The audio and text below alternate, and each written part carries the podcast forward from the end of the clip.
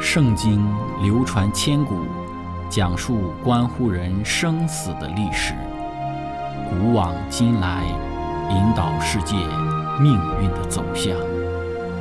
圣经历经风雨，见证真爱永恒的真理，惊天动地，拯救堕落罪孽的生灵。圣经荡气回肠。感动铁石心肠的生命，坚往之来，翘首以待基督的复临。希望福音广播电台圣经系列解经节目开卷有益，让我们翻开这本千古奇书，去领悟其中可以扭转人生的真理。亲爱的听众朋友，平安！欢迎您收听《开卷有益·圣经解经》节目。今天我们要讲述的是贝鲁的先知以西结。我们先来分享关于先知以西结的他的生平的简介。那么在开始讲论之前，我们一起聆听一首诗歌：主，我相信。主，我相信。主，我相信。相信你的爱，你的应许，主我相信，主我相信，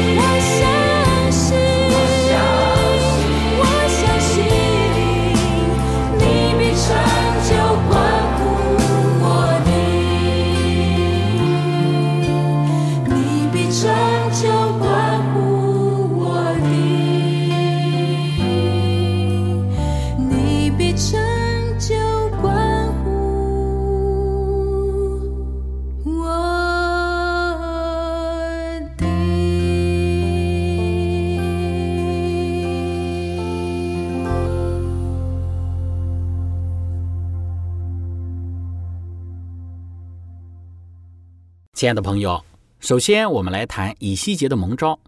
在以西结书的一章一到第三节，记着说：当三十年四月初五日，以西结在加巴鲁河边被掳的人中，天就开了，得见上帝的异象。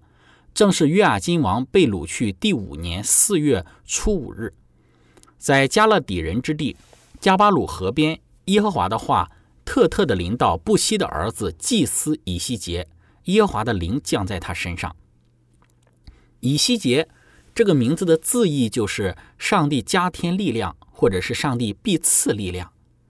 而以西结书一章第一节所提到的三十年四月，是从公元前的五百九十三年，或者是五百九十二年的六月，或者是七月开始的。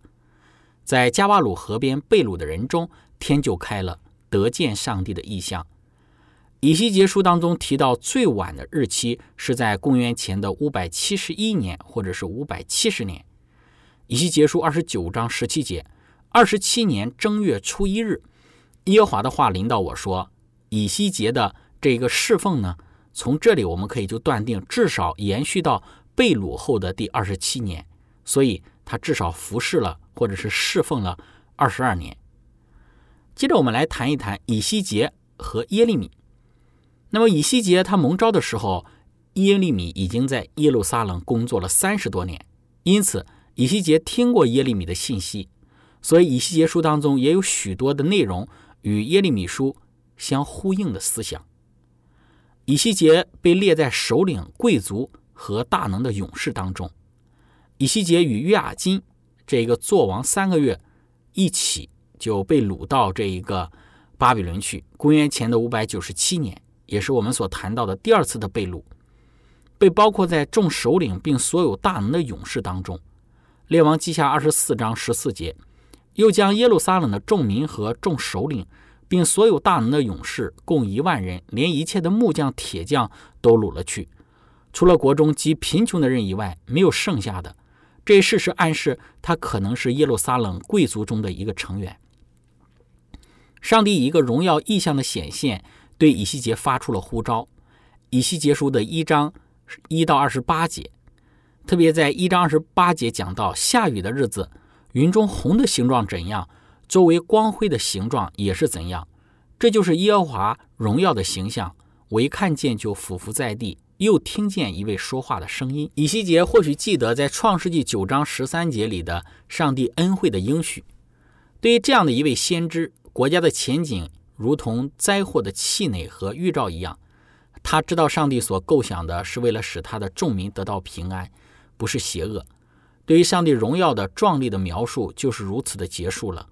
在现场上被天国的辉煌叹服的以西结，脸伏着地，俯伏在地。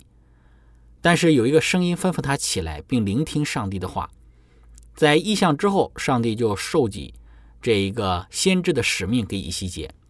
以西结书的三章十到十一节讲到，他又对我说：“人子啊，我对你所说的一切话，要心里领会，耳中听闻。你往你本国被掳的子民那里去，他们或听或不听，你要对他们讲说，告诉他们这是主耶华说的。”在先知与君王当中说道：“当耶利米继续在犹大地做见证的时候，主在巴比伦的俘虏中兴起了先知以西结。”我要警戒并安慰流亡的人，并兼顾他借着耶利米所说的话。当西底家作王的末夜，以西结就很清楚地指明了，相信那引使俘虏们指望早日归回耶路撒冷之假预言的欲望。他也蒙指示要用种种表号和严肃的信息来预言耶路撒冷被围困和完全毁灭的事。以西结的家庭，圣经讲到他是祭司的儿子。当三十年，以西结没有指出从哪一年算起。有许多人认为，以西结书这里所讲到的当三十年指的是他三十岁，因为希伯来人三十岁的年轻人这个年龄被认为是已经达到成熟。这一年是立位人通常开始他们在圣殿当中供职的一个年龄。依据这一个假设，当他被放逐的时候，年龄二十五岁，五年之后。他在加瓦鲁河边见到了上帝的意象。以西结的家世，他的妻子在被掳后的第九年（公元前的五百八十八年）不知道什么缘故死去，离开了先知，给他在做预言性职位当中的孤独遭受极大的试炼。以西结书二十四章十五到二十七节说：“人子啊，我要将你眼目所喜爱的忽然夺去，你却不可以悲哀哭泣，也不可以流泪，只可以叹息，不可以出声，不可以办理丧事，头上仍裹这一个裹头巾。”脚上仍穿着鞋，不要蒙着嘴唇，也不可吃吊丧的食物。于是我将这事告诉百姓，晚上我的妻就死了。次日早晨，我便遵命而行。我们不要据此认为他的死，就是以西结妻子的死，是由于上帝的直接的击打。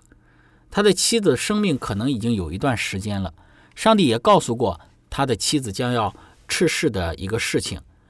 在圣经当中，常常把上帝允许或者是不加阻止的事情说成是上帝做的。罪恶、苦难和死亡的创始者乃是撒旦，但是上帝乐意把仇敌要给我们的这个痛苦的事变成给我们带来益处，用以西结失去所喜爱之人的势力，让百姓对上帝的信息有更加生动的一个印象。以西结书二十四章十九节说：“你这样行与我们有什么关系呢？”百姓问我说：“你不告诉我们吗？”以西结的异常的举动引起了当时百姓的好奇。以西结丧妻的经历告诉我们，侍奉上帝不一定会免除痛苦和灾难。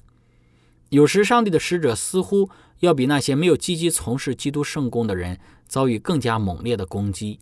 许多灾难落在了这个献身到远方传道士的这个人身上。突然而有的死亡或悲惨的疾病，有时会降落在现身的人身上。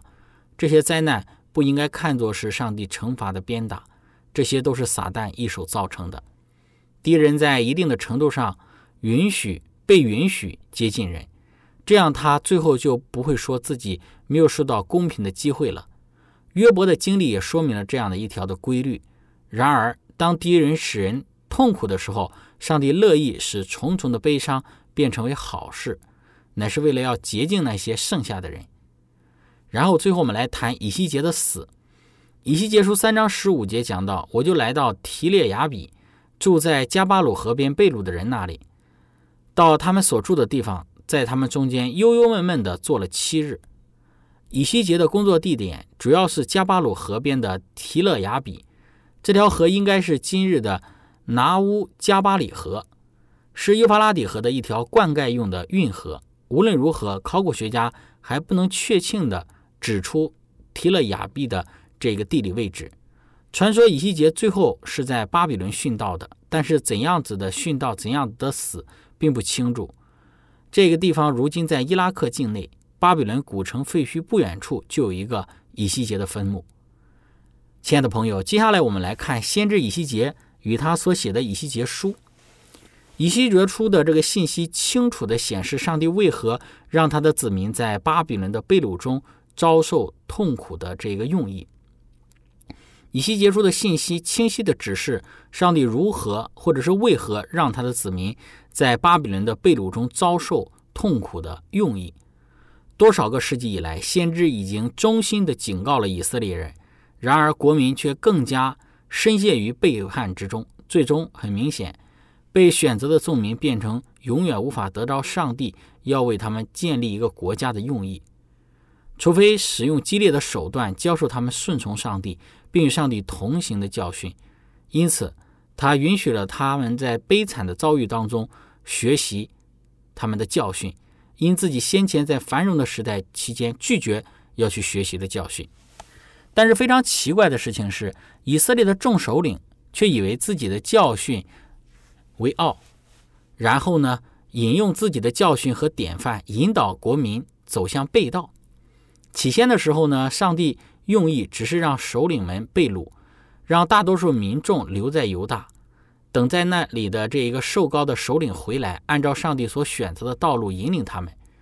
如果犹太人服从上帝的旨意，甘心乐意屈从于尼布甲尼撒，那么耶路撒冷这一极其辉煌的圣殿就会保持。完整无缺，并且被掳者可以免受面临世纪性的一个延迟困境和沮丧，才从巴比伦归回。但是以色列自身的顽梗使他们的苦悲变得更苦，随后造成第二和第三次的被掳或者是驱逐，分别发生在公元前的五百九十七年和五百八十六年。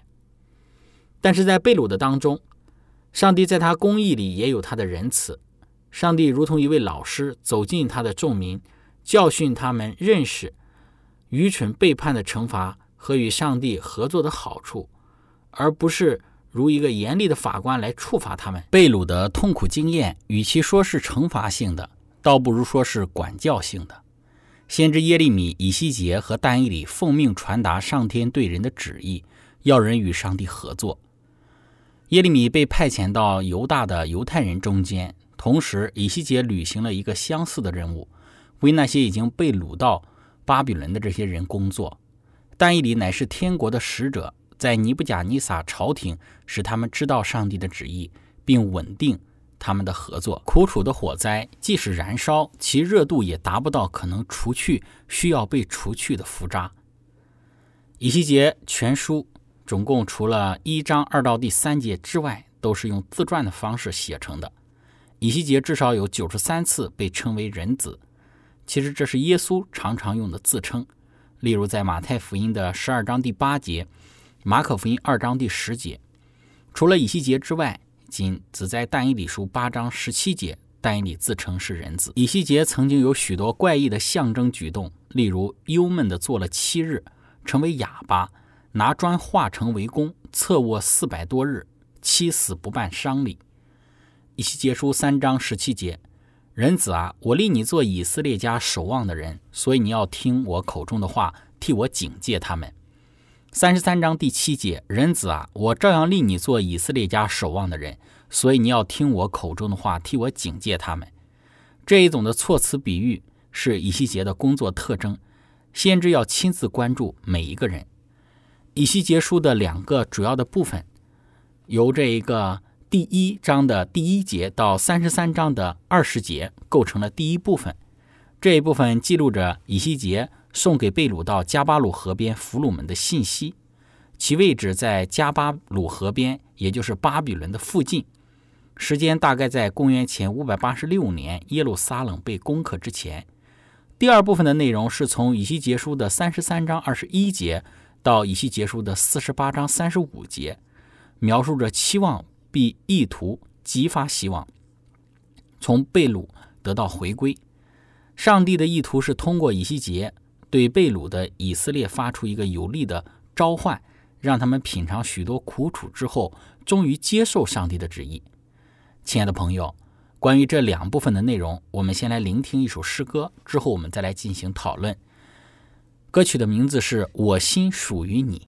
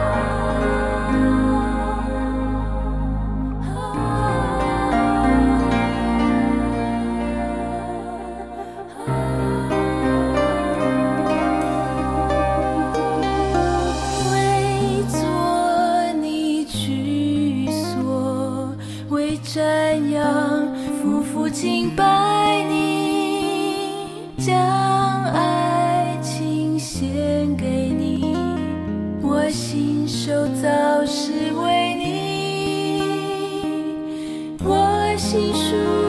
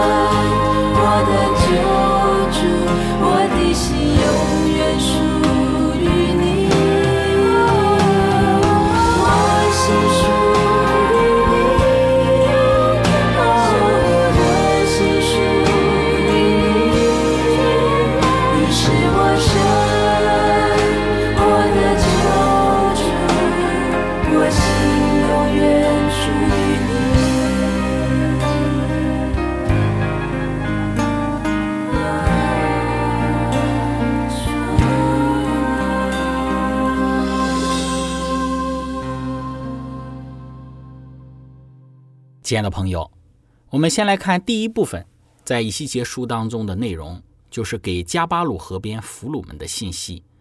从第一章的第一节到三十三章的第二节，这个是记录着以西结送给被掳到加巴鲁河边俘虏们的信息。时间大概在公元前的五百八十六年，耶路撒冷被攻克之前。在这一部分当中，讲到了关于以色列刑罚的预言，以及关于外邦国家也会受到刑罚的预言。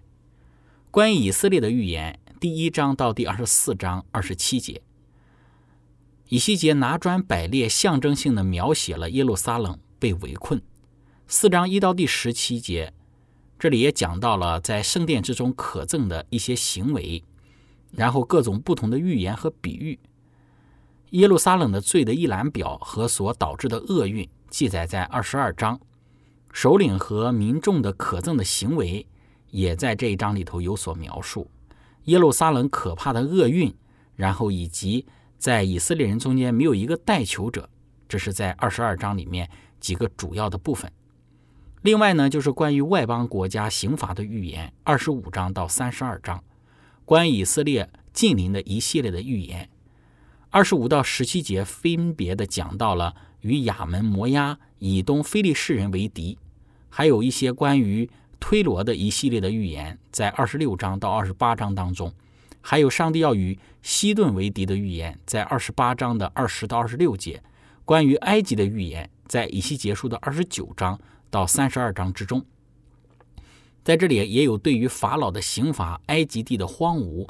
埃及被送给尼布甲尼撒作为他的工钱，埃及和他同伙的败亡，巴比伦，然后最后得着加强，都在这一章的内容之中，或者是这一部分的内容里面有许多的论述。然后接着我们来看，就是以西结书的第二部分。